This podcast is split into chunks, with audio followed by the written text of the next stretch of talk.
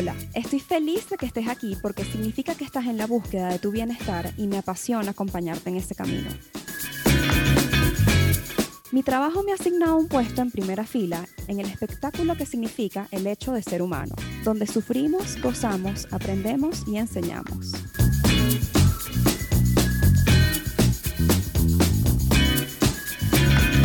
Un espacio dedicado a normalizar la salud mental, donde converso aquellas cosas que yo también en algún momento he necesitado escuchar. Te hablo un poco desde mi academia y mi experiencia, pero sobre todo desde mi propio trayecto personal en terapia. Yo soy Ariana Sánchez, alias Ariana con doble N. Soy psicóloga y promotora de bienestar y este podcast no es terapia.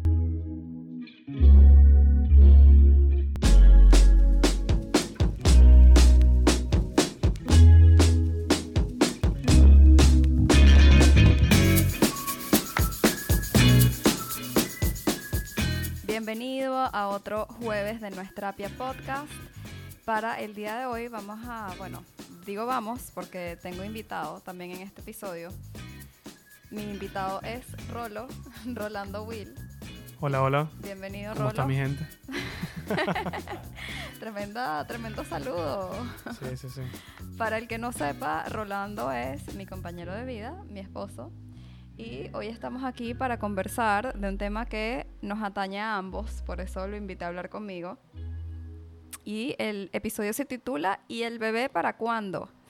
Resulta que hace, no sé, hace poco, hace unas semanas, un par de meses puede ser, decidí hacer un Topical Tuesday como más personal, eh, para que la gente, bueno, me hiciera preguntas más personales y, bueno, poder este, compartir un poquito más de mí, más allá del ámbito profesional, porque naturalmente soy una persona normal.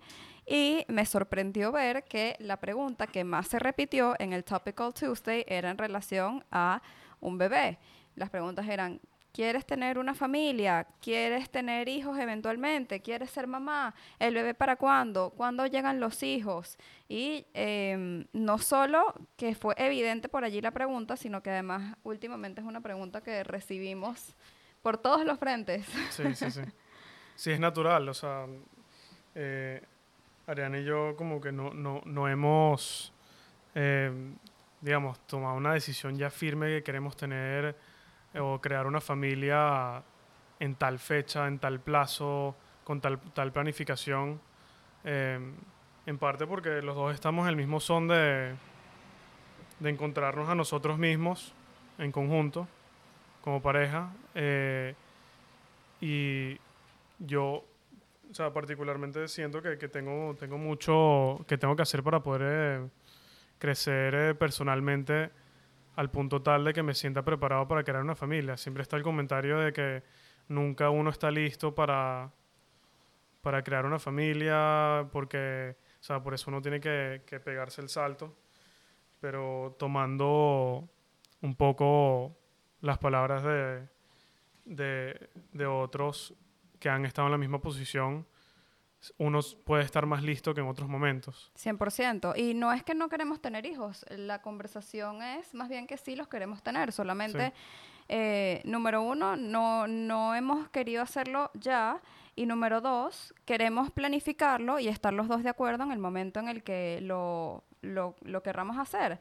Y la finalidad al final del día de este episodio, valga la redundancia, finalidad al final del día, es que... em, bueno, de repente hay alguna otra persona a la que le venga bien esta conversación porque quizás se ha sentido presionado por alguna persona, algún familiar, amistades o se ha sentido presionado por la sociedad, cosa muy común, o incluso hasta por la edad, ¿no? Porque, bueno, ya todos sabemos que en verdad las mujeres tenemos un reloj biológico, ¿no? Pero realmente tomar la decisión de la maternidad y la paternidad, que es algo sumamente difícil, que no está inscrito, que no se sabe, porque nadie sabe, no hay un manual perfecto de cómo ser madre y padre, es una decisión muy seria eh, que acarrea mucha responsabilidad y que te cambia la vida. Sí, yo creo que para también ponerlos en contexto, lo, lo que ha pasado recientemente es que al, bueno, por, por lo menos en, en el caso de mis hermanas que han tenido eh, bebés recientemente. Somos tíos. Somos tíos, sí, sí. Eh, tenemos una sobrinita de dos años ahorita Y, un sobrino de uno. Hemos tenido experiencias cercanas, ¿no? Este, y nos estamos vacilando inmensamente el tema de ser tíos y, y nos encanta, pero bueno, este, eh, una cosa es ser tíos y otra cosa es ser este, padres, ¿no? Y la verdad es que tenemos, nosotros más o menos dividimos nuestra conversación de cuáles son los motivos y tenemos cuatro motivos personales, ¿no? El primero es el deseo. Lo que se requiere para hacer algo es el deseo. El deseo es lo que mueve todas nuestras decisiones. Y la verdad es que nosotros todavía no hemos tenido como ese gran deseo de ser padres. Yo, por ejemplo, este, cuando veo toda la logística que implica un bebé, pañalera, coche, no sé qué, este, oye, hay veces que hasta me ponía un poquito ansiosa y, y no, no me imaginaba a mí en ese plan y me di cuenta que era simplemente que cuando yo tenga el deseo de ser mamá, de repente yo voy a tener el deseo de andar con mi coche, andar con mi pañalera y andar en planes de piñatas.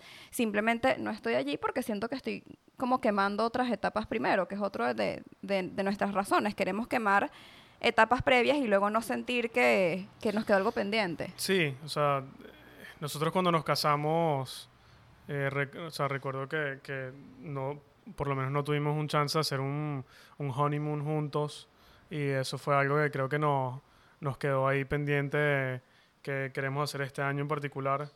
Y eso implica ya tener una relación, o, mejor dicho, un momento, eso de conexión profunda entre los dos, donde, em, o sea, digamos que con hijos no es lo mismo. O sea, hacerlo con hijos implica otra logística, otra dinámica, eh, otro, sí, otra vibra en general.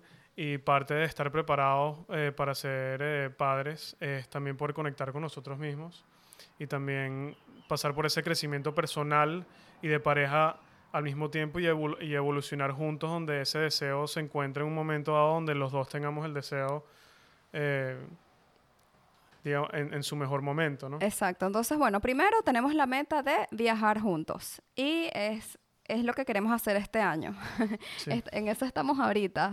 estamos hablando desde eh, Casa de Campo, República Dominicana. Sí, actualmente de viaje actualmente estamos viajando y trabajando a la vez. Sí, lo cual es no son, lo. No, son 100% vacaciones, no son pero vacaciones. Pero bueno, cambio de, escenario, es cambio de escenario más que todo, más que vacaciones, cambio de escenario.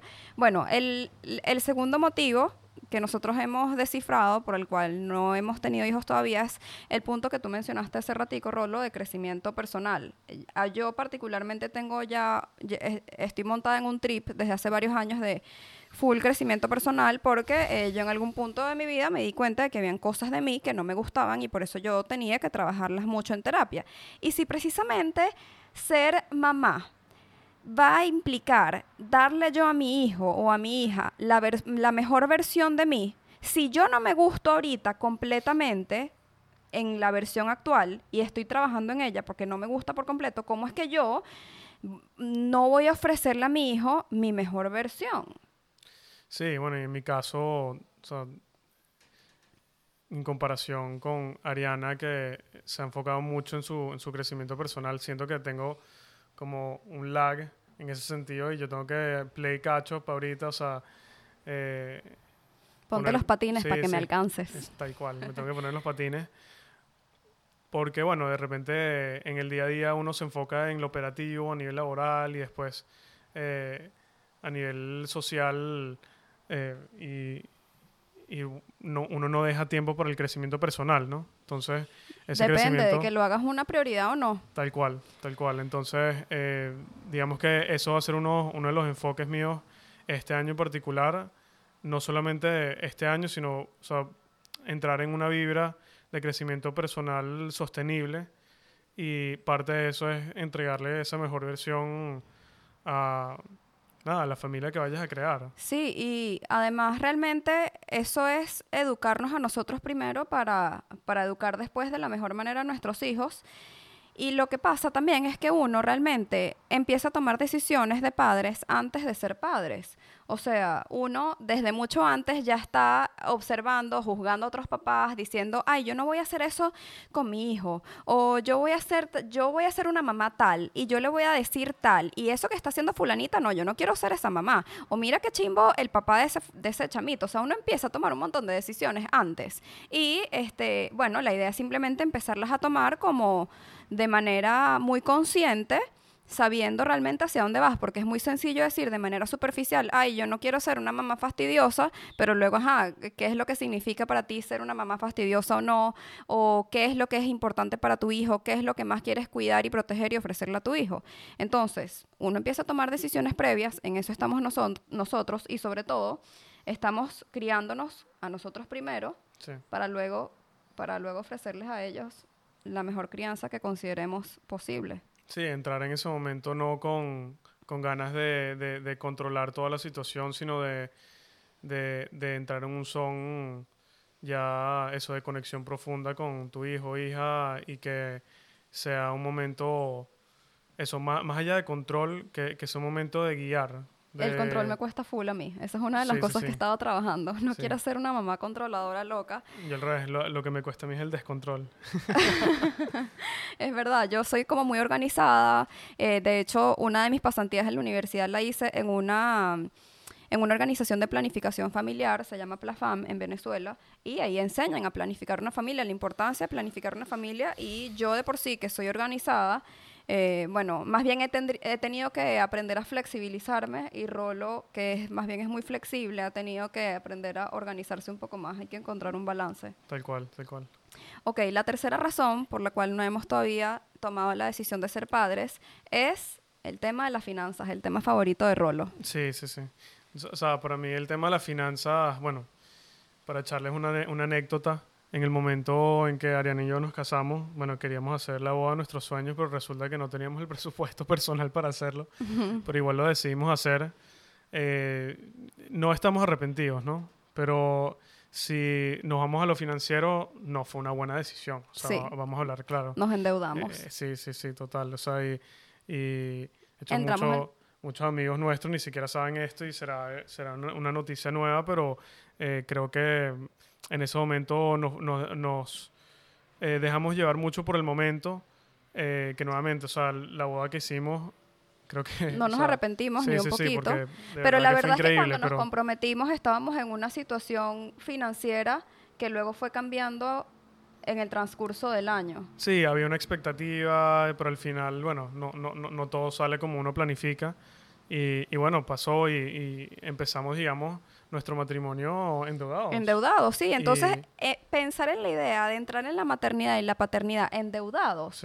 O sea, a mí ese dicho, ese popular dicho que por cierto Rolando no lo conocía, no entiendo cómo, de que el niño viene con el pan bajo el brazo, a mí que nadie me venga con ese cuento.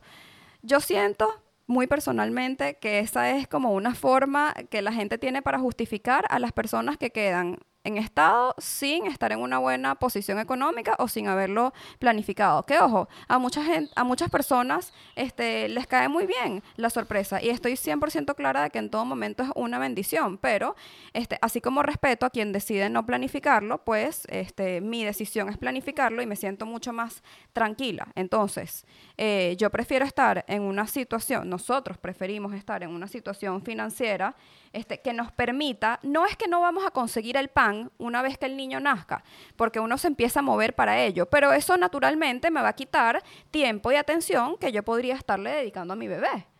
Sí, total, y eso implica algo de sacrificio también, lo, o sea, antes de que, de que la familia arranque, que es, o sea, planificar los gastos, ¿no? Entonces, porque cuando viene un bebé al mundo, eso implica seguro, eh, una serie de, de, cosas que le tienes que comprar eh, como pañales. La educación a futuro, que es súper importante. A futuro. Y eso implica planificarse financieramente desde antes para poder crear un fondo donde uno le vaya metiendo poco a poco ese fondo y asegurar de que puedas realmente ofrecerle el mejor beneficio a tus hijos, que es que darle una plataforma para poder asegurar su educación, asegurar su alimentación, asegurar eh, su, salud, su, bienestar. Y, todo eso al día de hoy implican muchos gastos. Entonces mucha gente entra con cero ahorros a ese plan de crear una familia y luego viene un estrés, luego viene una, o sea, un- un- una serie de, de- de decisiones que uno tiene que tomar que no son necesariamente favorables para la familia, precisamente porque no, no hubo planificación financiera. Eh, entonces, que no bueno, juzgamos el caso, simplemente nosotros queremos otra cosa para nuestra familia. sí, sí. Pero bueno, pues también para anunciarle al público, finalmente estamos libres de deudas. Finalmente, ¡woohoo! Sí, sí, sí, sí.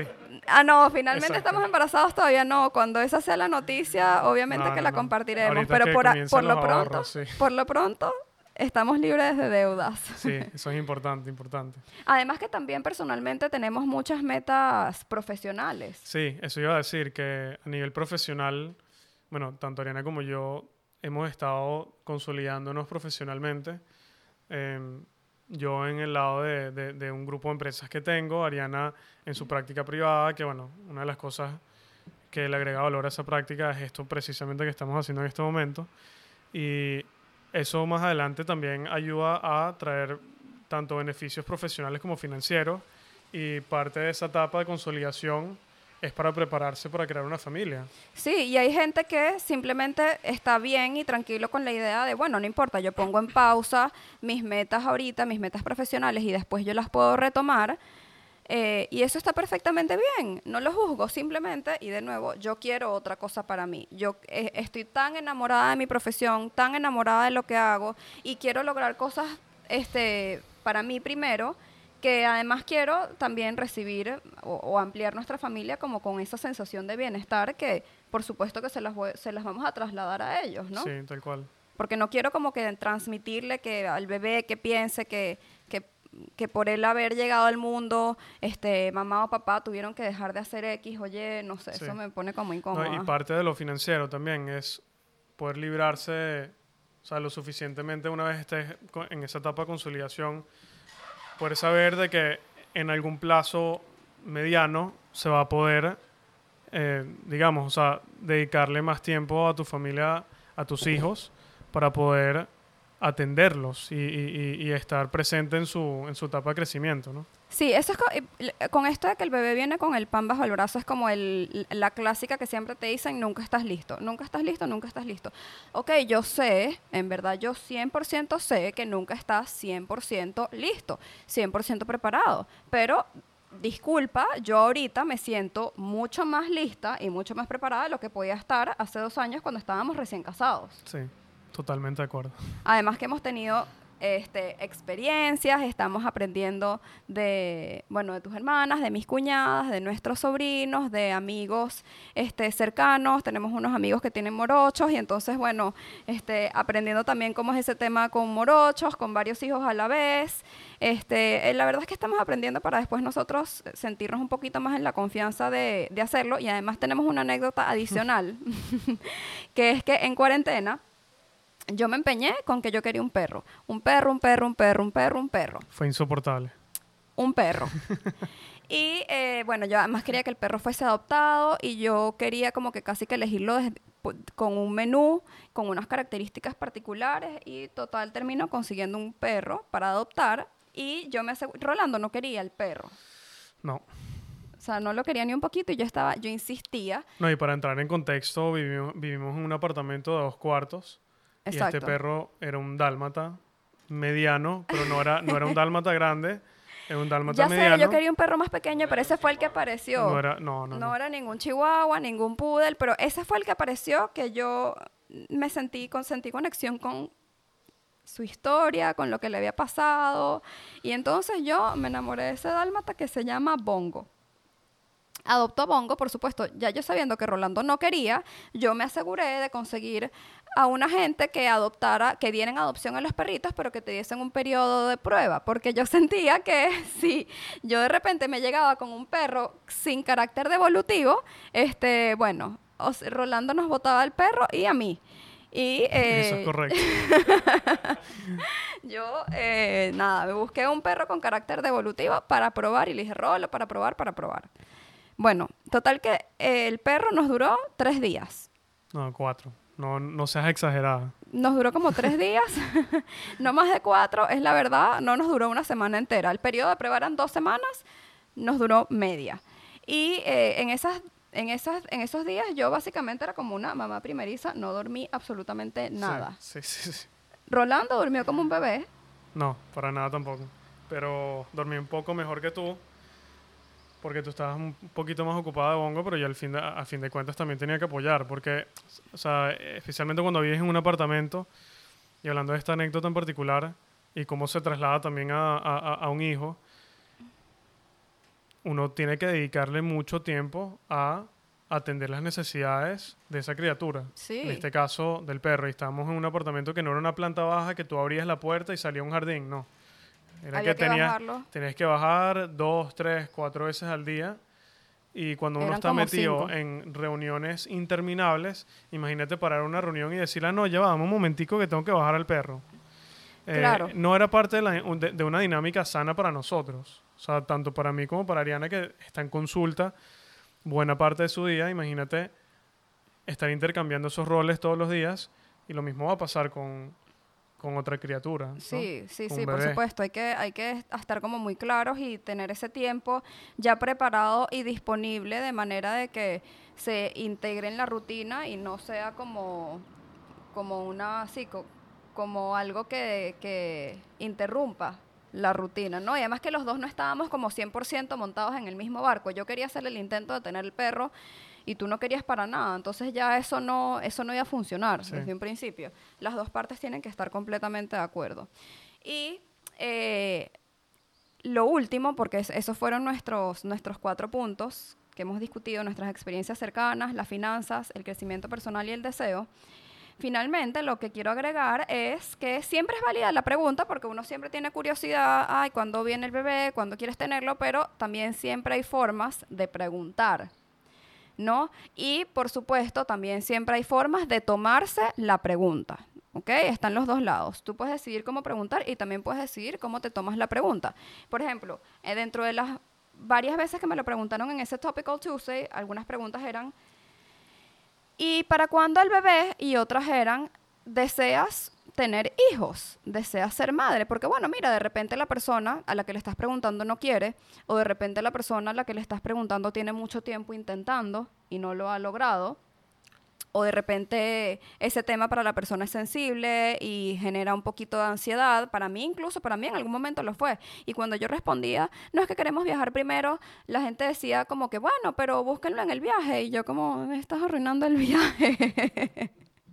Sí. no me arruines mi viaje. Sí, sí, sí. Bueno, o sea, yo en particular creo que nunca me tomo la pregunta mal porque Tú, no- tú no te tomas nada personal. Eso sí, es sí, no me tomo nada personal. O sea, cada quien pregunta, eh, bueno, a menos de que sea algo realmente loco, o sea, lo, lo, lo que quiera también en confianza, ¿no? Pero, o sea, re- realmente que me pregunten no me hace sentir más o menos preparado, ni hacerme acercar más o menos a una decisión de terminar de ser, de ser padre o no. Rolo, me encanta eso. sí. High five. Ya. Estoy de acuerdo contigo. No te hace sentir más o menos preparado. Sí, ¿es lo cierto? que, lo que sí digo es que desde mi punto de vista, a mí no me gusta preguntar mucho a otras personas este tema, porque es que cada quien, o sea, está en su son. O sea, es más, si tú no quieres crear una familia y no quieres ser padre, padre o madre, o sea, eso ya es... Y eso no te una hace ni más personal, hombre, ¿no? ni más mujer, Sí, ni mejor cual. o peor persona. Es Tal la cual. realidad. No, todo, no, no todos están hechos para eso. Creo que la gran mayoría de las personas sí lo están porque por eso es que muchas personas quieren planificar una familia y crear una familia. Pero quien no tiene el deseo, Y yo estoy en pro a eso, pero quien no tiene el deseo, realmente que viva su propia vida, que planifique lo que, lo que quiera planificar y que no eh, juzguen. y que no juzgue, sí, tal cual. Bien, entonces eso creo que ya cubrimos todos los frentes Sí. de los motivos por los cuales vamos a tener hijos y todavía no. Eh, gracias, Rolo, por acompañarme a contestar esta pregunta que sentía que no era solo mía. Muy agradable esta conversa, Ariana con doble N, Rolo, ¿dónde te podemos conseguir? aquí enfrente tuyo. Tus redes. Siempre le pido a la gente que me broma. comparta sus redes. Es más, ni siquiera me diste Yo chance de hacer una introducción. Rolando, soy- que yo también soy trabaja típico mucho. de estas respuestas. Rolando, que también trabaja mucho, este es un joven empresario y emprendedor Sí. de la República eh, de Venezuela. Y em, bueno, haces una chamba bien cool con un montón de empresas, Sí, mercadeo digital, de todo. de todo un poco. De todo un poco. Sí, bueno, eh, hace, hace unos años mi hermano y yo eh, creamos un holding de empresas que hoy en día bueno, ha venido creciendo con proyectos distintos y estamos en mercado digital, tenemos una fábrica de snacks con la familia, ahorita creando un coffee shop en Caracas, servicios financieros, estamos, eh, o sea, digamos, con, los tentáculos en varios lados y tratando de ver cómo enfocamos nuestro, nuestros esfuerzos. Literal. Bueno, entonces sí, como ves, somos una pareja muy trabajadora con metas profesionales primero que queremos alcanzar, metas personales de crecimiento personal y bueno, eso fue todo por hoy. Em, si crees que esta conversación puede ser útil para una persona importante en tu vida, házela llegar. Gracias por acompañarnos hasta aquí. Nos vemos en el próximo jueves de No es Terapia. Bye bye.